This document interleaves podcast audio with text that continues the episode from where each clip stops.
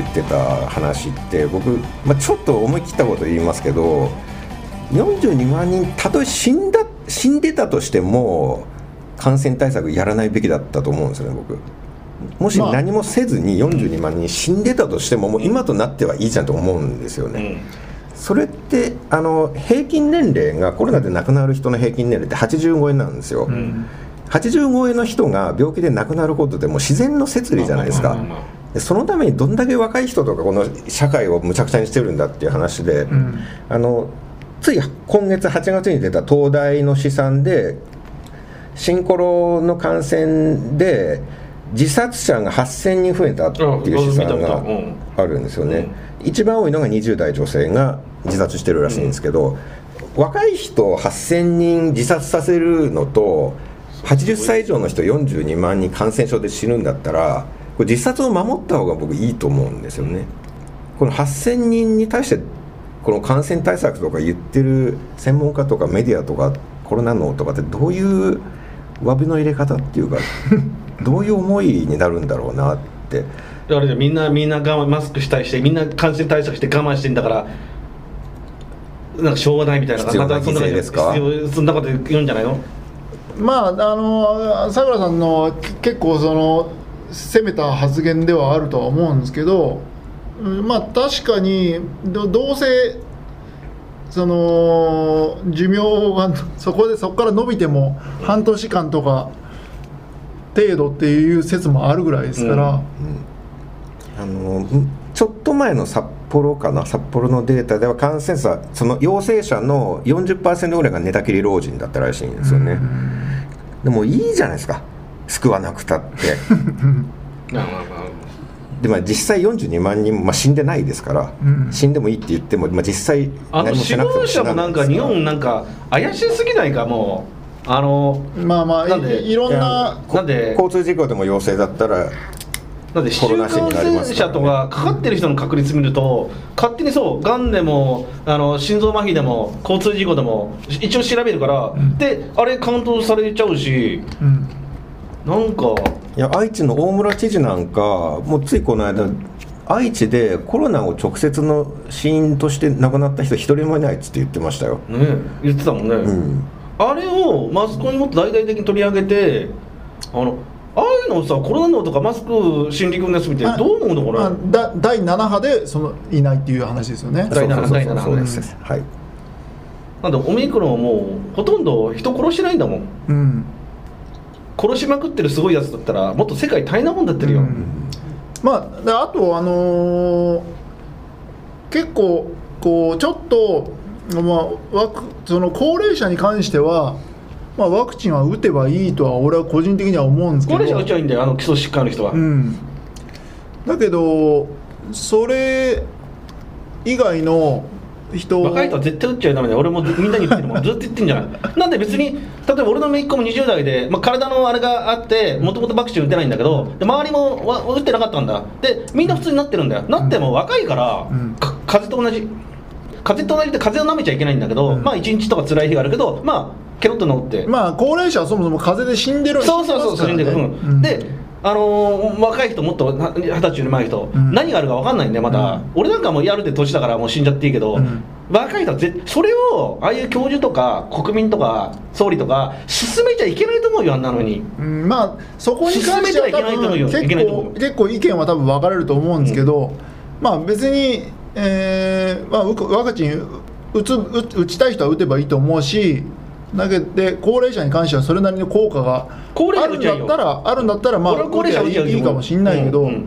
うんまあ、それぐらいでも若い人は別にそこまであの強制あ必ず強制するとき言うんだよ。あのワクチン打たないでどうするって。であなたのお父さんお母さんとか移してどうするとか言って。ワクチン差別うんワクチン差別もまあもうやめた方がいいけどワクチンなんかやったってみんなかかってんじゃねえかな。3回4回とかさまあ、そこまでその効果的なワクチンじゃなかったってだからみんな打ってなかったよ。いういうことはもうまあ別に認めてもいいんじゃないかと思いますけど、ね、もうみんな打ってなかったよもう、ワクワクワクチンなんかがもう、うん。なんか怪しいぞってなって。でそれぐらいのことを言うだけでももう反ワクチンっていうのはちょっとちょっと違うような反枠かカルトとか言われるんだよ、うん。反枠カルトって。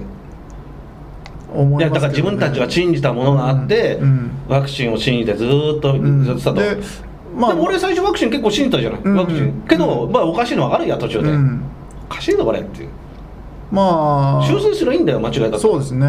その修正では全然できないっていうのはちょっと不思議ですね。そう。日本だけなぜか引き返せないんですよね、他の国は、えっと、これもデンマークはもう保健局長って多分日本の厚労大臣と同じクラスの人だと思うんですけど、そのワクチンの責任者があの子供にワクチン打たせたのは少なくとも間違ってましたよ。でこれから中止しますって言ってはっきり言ってるんですよね、で日本はそれできないんですよねなぜか。でヨーロッパの国は比較的もう昔から30歳以下はモデルナ打たないとか、うん。方針を途中で変えれるんですよね、うん。その感染対策をやめたのもまさにそうなんですけど、今までこれが正しいって言ってやってたことでもなんか結果見てみたらあなんか違うなってなった時になぜかヨーロッパはそう変えられるんですよ、でで入国とか厳しくしたけど、まあ、ここだとこんな厳しくする必要もないし、うん。まあ、この程度だからっていうんで、パッてもううん。門戸開けて、うん。日本と違うんだよ。そう。うん。まあ、特にデルタとオミクロンの違いとか、まあ、いろいろ独占差とかあるし、で日本は最初から同じことをずーっとやってて何も変えないんですよね。でそこがなんか知的レベルの差なのか何なのか人としての素直さの差なのか。これもいろいろこううちのあの会長も言ってたし俺の周りの言ってたけどこれが日本人なんだね。うん。うん。なんか僕も心に染みました。島国根性の日本人、で俺も日本好きだし日本人として生まれてうんそれで飲み込んじゃなきゃいけないのかね？日本人なんだなこれと思ってさ。うん。いやいいことじゃないよ。いいことじゃないけどこれが日本なんだなっていう、マスク好きなんだなってい俺うもうんそん悲しいかな。我が日本は。マスク好きっていう。いやマスク好きだよ日本人。なんでマスク俺大嫌いなんだもともと。マスク好きじゃなきゃあんなにマスクつけないよやっぱり。マスク好きな人も結構いると思います。だから全体的にね、うん、マスク好きな人も結構いるけど好きなんだなと思ったよ。やっぱりだから、ま、守れってルールみたいな感じにされるとそれを守るっていう楽なんだろうね。いうことが精神を保てんのかな。いろんな不安もある中で。正義っていうか、うん。それをまあもうだから日本人なんだよこれが。決められたルールがルールた正しくないルールっていういう気がしててももうそれをやめられないっていうのが日本ですよね、支配されたい人々なんですかね。あそれもあるかもしれないですね、楽なの楽なのかもしれないし縛られたいのかな楽なん楽なんじゃそのななんかいろんな精神上、うんでその中で自分がそういうの守っててそれでいいのにあのマスクなんか俺みたいにさマスクなんか必要ないバカじゃねえとか言うやつするとまあ切り切れちゃうわけだよ、うん。海外だこうだっていや海外と日本は違うよって。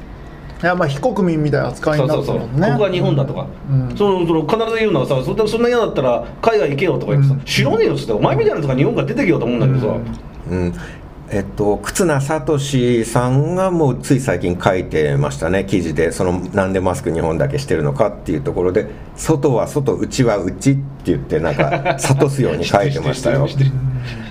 そのそれを最初から言ってりゃよかったんですけど2年前は、まあ、僕なんか放送ですごい言ったんですけど、まあ、明らかに海外の被害と日本の被害で違うんだからヨーロッパでは2週間後にこうなってるあちゃちゃちゃヨーロッパではこうだから日本もこうなるぞっつって海外の状況を見てすごい怖いって言って、日本は明らかに被害が少ないのに全く同じというかむしろヨーロッパ以上の下手したら対策を始めたんですよね。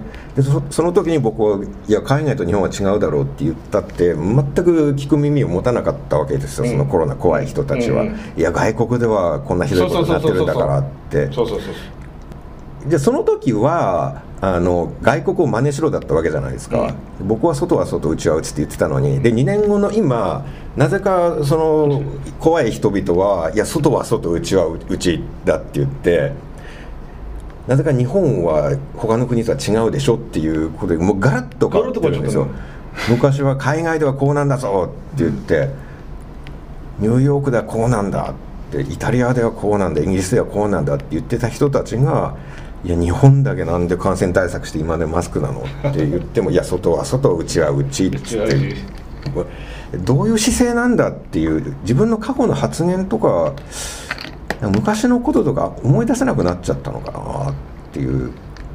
何かしら言い訳するしかなくなってるんですかね。まあそういうことですよね。うん。いやもうあの異常だよ。あの日本にあの外国人全然来てないけどあのもういすごい嫌がってるらしいね。ツアーでしか今来れないし、うん。マスク義務だし。いやすんごいバカにされてますよ日本。入るのも大変だしいやーそっかもうしかも世界一ナンバーワンの陽性率の日本で、うん。日本人が海外から戻るときになんであの未だにお金払って PCR 検査を受けうん。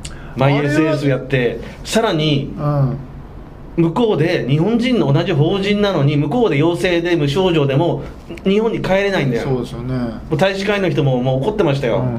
そんな手間が増えて。それこそだから頭がおかしいじゃんも 割合としてはまあ無症状者の方が多いわけじゃないですか。うさっきみたいに外国みたいに変えましょうって変えればいいんだよ、だからもうそれで普通のまともなやつなら4月頭に変えてたよ。もう意味ないし、うん。それなのに俺が帰国の時まだあるのかいと思って、うんさらに羽田空港1して2キロ歩かされるんだよ。すごいぞ。羽田空港の国際線、うん。到着したらそういう検査あるんだよ。えマイオ s のチェックとか、2キロも歩かせるんだよ、うん。異常でしょもう。であのなんかのねターミナルなんターミナルじゃねえや。なんかのゲートを使ってんだって、うん。ぐるーっと回って、うん。その中にアルバイトがすごいんだよ。年寄り若い人外国人。うん。すごいんだよアルバイトの数が。だから誘導員とか、うん。それぐるーぐるーっと歩かされてもうかチェックが簡単で。俺もう登録してあるから、うんで見たらもう使われてる人数もすごいんだよね人件費も、うん。まあ1人1万円だとして仮に。あんなことですごい無駄な金を使われててさ、もうな何無駄をずっとしてんだよ。あ2キロも2キロなんか子供とかお年寄りとか体の不自由な人ともうた地獄だよ、うん。普通の道を歩いてさ。財政出動をやってるのかもしれないですよ。そういうなんなのあれ。で本当にすごいもう病原体があったとかなの分かるよ、うん。な何これ？もうだちなみに海外のヨーロッパのところを何もなし。何もなし、ん。当たり前だけど。センサーもないからね、うん。あの国内旅行とか行って観光地の市場とかでマスクをしましょうって書かれた段ボールボードをずずっと持って立っているおじさんとかいるんですよ、うん。そういう係の、うん。マスクしましょうという看板をずっと持っているだけのおじさんとか、うんうん。あなんか雇用は生まれてるなって思いました、これはそれで少なくともそれで経済はちょっと回ってるなっていうのは感じましたけど、不思議なんだよマスクをしましょうとかもう意味ないのになんでいまだにやってんのかね。でも食べ歩きはいいんですよその市場で。でしょ？うん、食べてなかったらマスクしなきゃいけないけどくちゃくちゃ歩きながら食べてる時はい何にも言われない。すごいよ。横浜スタジアムでもさ、横浜スタジアム行った時なんかさみんなビールとかねジュースとか食い物の時はマスク外して普通に食べてるじゃない、うん。で話してんじゃん。恋人同士とかぺちゃくちゃ。けどあれだよ。それ以外はつけなきゃいけないわけよ、うんで俺は後ろの人の後ろのねあのなんかどっかの病院の先生いたんだよ、うん。たまに顔見知りの、うん。でそれでが普通にこう話したんだ。そしたら係員が来るんだよ「すいませんあのマスク着用お願いします」いや今俺酒飲んでるから」とか言って、うん。俺にはもう注意してこなかったけど ずーっと無視したら。ずーっと無視したらさあのすごいんだよトイレ行く時なんかもう言われんだよお客様っつってさマスク着用着用とか言ってさ。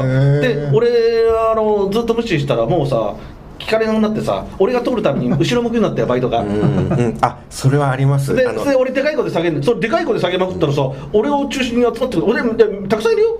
すごいよ。声出し禁止で注意されるんだぞ野球場行って。絶望的だろ？バカだぞあれ。でも店員の人とかがあえてこっちを見ないようにしてるなっていうのは感じたりする。見ちゃうと多分注意しないといけないあの仕事だからね、うん、分かってるんですよその仕事っていうのも俺も、あえて目を避けられる、うん。そらされるなっていうのはちょっと感じますそう。ね、一応上からあのいない人は注意するようにって。そしたらバイトとしてもさ注意なんかしたくないじゃん、うん。別に心の中では別にしようしないか勝手だろうと思ってるかもしれないし、うん。絡まれる可能性あるじゃない、うん。俺は絡まないよちなみに。うん。面倒くさいから。面倒くさいから俺は、あの睨みもしない。よ俺はそういうのも好きじゃないから、ん。無視するうん飲食店ずいぶん言われなくなりましたよ。あところが俺この前サービス取れてさ女とさ帰国してさ恵比寿行ったのよ。恵比寿のガーデンプレイス、はい。で俺も行きつけのイタリアンがあってさあそこ行こうってさ、うん。行ってあのお盆の時だからそんな人いないんだよ、うん。でもうガラガラ。もう5時ぐらいでさ、うん。でさあすいませんってね2人でたらなんか向こうなんかなんかなんかちょっと怪げな顔したんでバイトの若い兄ちゃん、ですいません。あ予約してますでしょあすいません。予約してもう余裕だと思ったんだ。予約してないんですけどすいませんっつったらあすいません。今日予約いっぱいでっつったらでお女の女がさえだから何？っつったのね。予約なそこで止められても困るじゃない、うん。でえっ、と6時半ぐらいいっぱいになって多分断ると思うんですよっつって、うん。えこれ？おかしいな。でもまあ言われたらしょうがないから、あ分かりましたっつってさ。まあそれ以上まあ全然ね、うん。2回でその後近くに美味しいチャイニーズがあったんで、うん。高級チャイニーズ、うん。すっげえうまいんだよ。ちなみにそこいいいい店で美味しかったんだけど客はそんなにいないんだよ。カップルとかうん。何人かで、まあそれいいんだよ楽しい時間を過ごして。でトイレがああいうとこだから共同のトイレなんだ。だからそのトイレがあのイタリアンの前にあるんだよ、うん。そこまで歩いていく。で何気なく歩いて、まあ、時刻は、まあ、それあれから1時間後ぐらい、うん。ポッて見たらあれ？と思って6時から来てるっつうのになんかあんまりいねえなと思って、うん。でしょんべんして戻って。で女に報告したんだ。あこれはなんかと思って。でその後女が行く時もあまだこれしかいなかったよみたいな、うん。でもその後トイレ行ったんだよ。またまたトイレ行って、そうしたらそのレストランからマスクノーマスクのまあトイレだからさ、うん。そのここからもトイレ行くじゃない、うん。ノーマスクのお兄さん2人ぐらい来て、うんまあいちいちマスクしないんだろうね、うん。でおしっこしてそれはいいんだけど覗いたらまだガラガラなんだよ、ん。で2人笑ってて。で会計してまたその前取ったらもう全然入ってなかったよ。4割ぐらい、うん。で他の友達に言ったらその友達もマスクなんかしないんだけどあ分かる分かるっつって。たまにあるんだ。要するに表だって言えないから、うん。おそらくあの店として店としての対策では、えー、とそういうふうに断れってなってんじゃない？なるほど。かわいそうにいいお客を逃したような今まで2回って聞いてたんでもう二度と行くことないもん。絶対行かない。うん、それはマスクが原因だったっていう考分かんない。えなわけです、うん。俺はなんかまあおかしいなと。そう。おかしいもん、うん、ちょっと難しいですねしかも帰国して翌日だからね、うん、証だから証拠はないからそうです。ちょっとエビデンスが弱いかもしれないですね。その点で言うとマスクが原因かどうかっていうと、まあうん。だから言わないからね、うん、多分そうじゃないかでもそれ以外は考えられないじゃん。それでも突っ込まれるかもしれないですよ。それ多分マスクのせいにするなって言って。あら嵐さんがちょっと多分その作業服で行ったからとかじゃない。作業服じゃない。ちゃんとした服だよ。人相とかの問題かもしれないですしね、はい。そそれはないねこれはちょっとそのなんかさ殺人でもおかしそうなだか感じですね。らだからそういう恵比寿ガーデンプレイスみたいなもう今更マスクとか言えないわけだよ。うん。だから結局あのーまあそういうふうに言おうと。まあ確かにそそれでまあもうおかしいじゃない、もマスマスクつけてくれってう。カウンターでもあるんだ。空いてんだから。うん多分角は立つし面倒くさ、まあ、お怒るやついるからまあそうやって言うっていう店があるあるのはありえる話。多ですよね分多分入り口多分そのあのあれの考えで、うん。あのノーマスクの人が来たら、うん高い店は結構言われるみたいですね。うん。僕は縁がないけどあのホテルのレストランとかはかなり厳しいみたい。その店主の判断店主の判断なんだよ、うん。だってホテルなんて宿泊客だって言ってもダメみたいなんですよ。そうそうそんな。だから同じだからそれであ要するにマスク着用お願いしますでしょ？それか今みたいな感じがいいいいいい手だよ。すいませんってさあの、お客様ってさ、まあ、マスクは面倒くさいから言えないからすいませんあの今日予約で埋まってるんでさくらああのすいませんっつってでおかしいと思ってんだけどまあそういうふうに言われたら もう言えないじゃないこっちも。多分絶対そうだよ。俺俺が店主だったらそうするもん。うん。一応俺の上にお俺が店長だとして、うん。上にオーナーがいると、うん。オーナーからの命令は逆らえないじゃない、ん。で断れってなっても、俺もさすがに、うん、オーナーに言ってる方がおかしいなと、うんでバイトもねいろいろかわいそうだと思ったらあいい手があったこれだいや絶対そうするよなんで俺そういうところで働いた時あるんだから、うんうんうんもちろんマスクの時代じゃないけど、はいうんまあ変な話ちょっとややばめのお客さん来たら、うん。あのそういうふうにしろみたいな、まあまあまあ方便嘘も方便みたいな話ですよね。多分だからそれはそうだよ、うん。で俺の友達も同じことやられあ分かる分かるっつったもん。うん。さくら君が女の子と2人であ分かった。さくら君が虫蔵かさくら君が女の子と2人で、うん。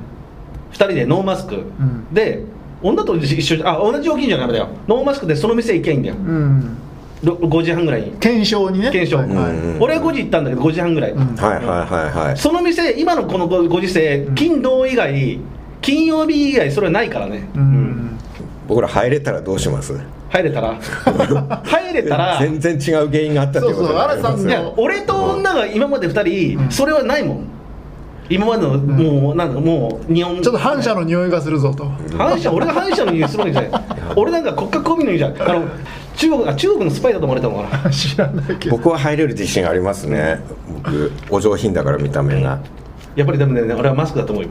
うん。まあまあまあ確かに。もうおかしすぎるもん、まあ全部聞くといやまあまあピンとピンときて可能性はあるなとは思います。ピンときたもん。でそのあとでもね、はい。でもその次選んだチャイニーズは良かったからよかった。よか。っただそそこに断らなければそのチャイニーズは出会えなかったから。ね、でちなみにじゃあ、まあえっと今後これこれはどどうなると読んでます？マスクですか？マスク並びに日本社会。そうですね、まあ、マスクがそもそも感染対策の象徴で元凶なんで、どうなるかということですが、すごい悲観的ですね、うん。だから、外すとしたら、みんな外すとしたら、夏でしょ、うん。でこの40度の夏をみんな乗り切ってしまったんで、あんまり理由がないんです6よ。月に行ってさくら君とそういうやり取りしたら、夏が勝負じゃないかとか言ってたんだよ、いやなんで40度ぐらいでやっときっかけができるじゃない、でもわかるきっかけっていうか、あれが。外す理由がね、うん。暑いからっていう、さちょうどあれかピークも重なっちゃったのかなあのあれもまあまあ第7それた波と確かにそうなんですよね。それは確かにそうなんです。よ、だから要するに来年夏まで。うん。でもこの調子だと毎年夏波来ますよね。いや多分ね次で10月とか言って言われてるね。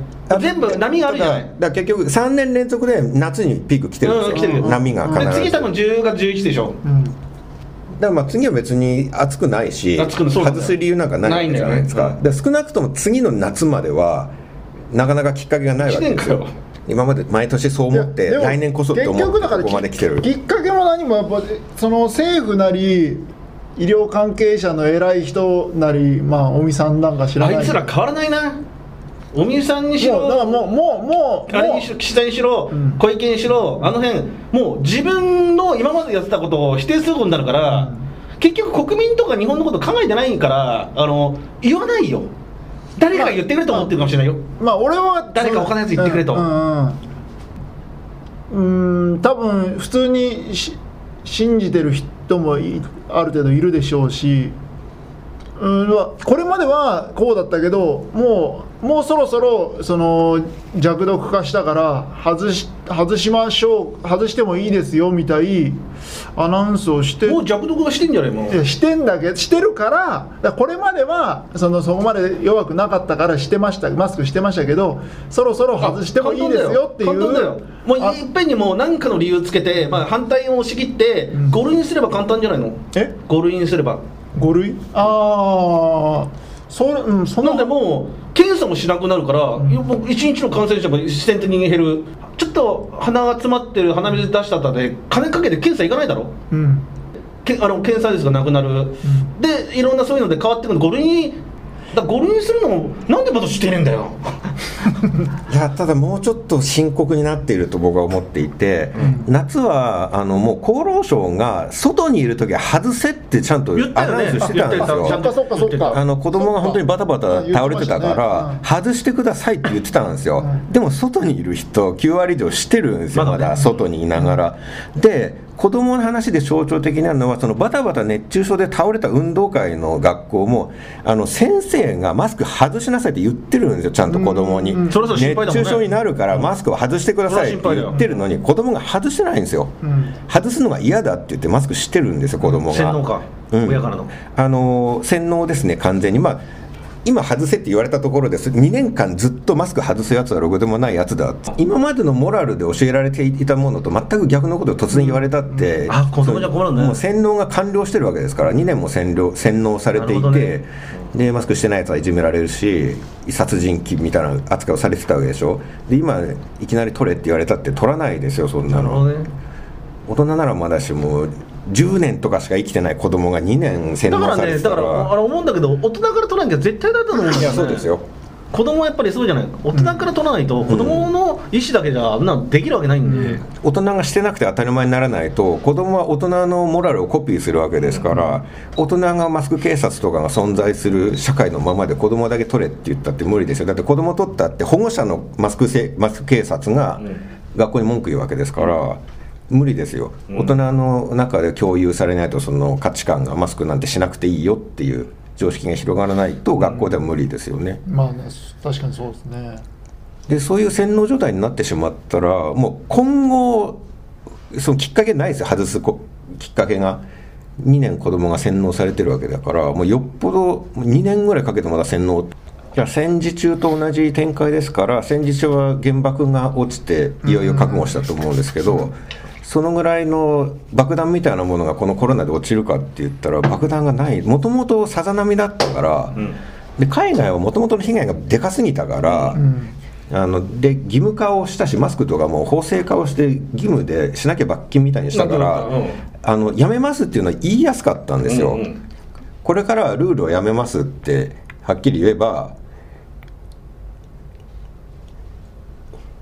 いきなり止まってしまった、そうそう。ちょっと何かが起きて止まってしまいましたけど、で日本はルール化法制化もせずに義務でもないしバカでかい波も来なかったからあのメリハリが全然ないんですよ、うん。ずっとさざ波で。じゃあ変な話、最初の段階で、今はどういう状況か分かんないけど、法制化と厳しいルールでガチってやっちゃった方がよかったのかな、うん。そしたらマスクしないと、えー、と罰金とか、うん。えーどこが入んないとかとか、うん。えー反発はするけれども、俺、みんな反発するけども、けど、ちょっと収まったからっていうあれがあれば、やめられたと思うんですよそうすればまあ総理とかいやがでもどうかな。でもそうそれでもそういうパターンだでもったら。外逆に言うと、欧米とかは、それをやらないと、国民、あのお願いしてもやらないかっていう、例えばシンガポールとかマレーシアのタバコの罰金もそうだよ、うん。あれ、重いのは、適当に日本みたいに交通システムをみんな関係なくすして、あれだから、うん。国民性だから、ん。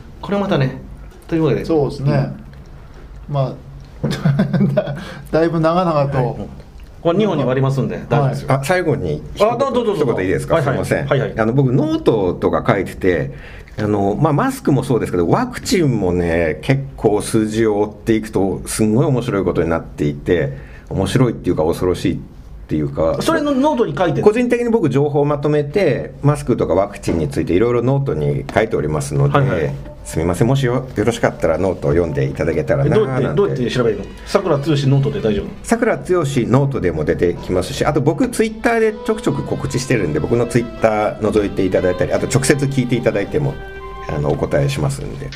よかったら覗いてみてください。今回も最終的にはさくらさんの告知が入ってきたんですね。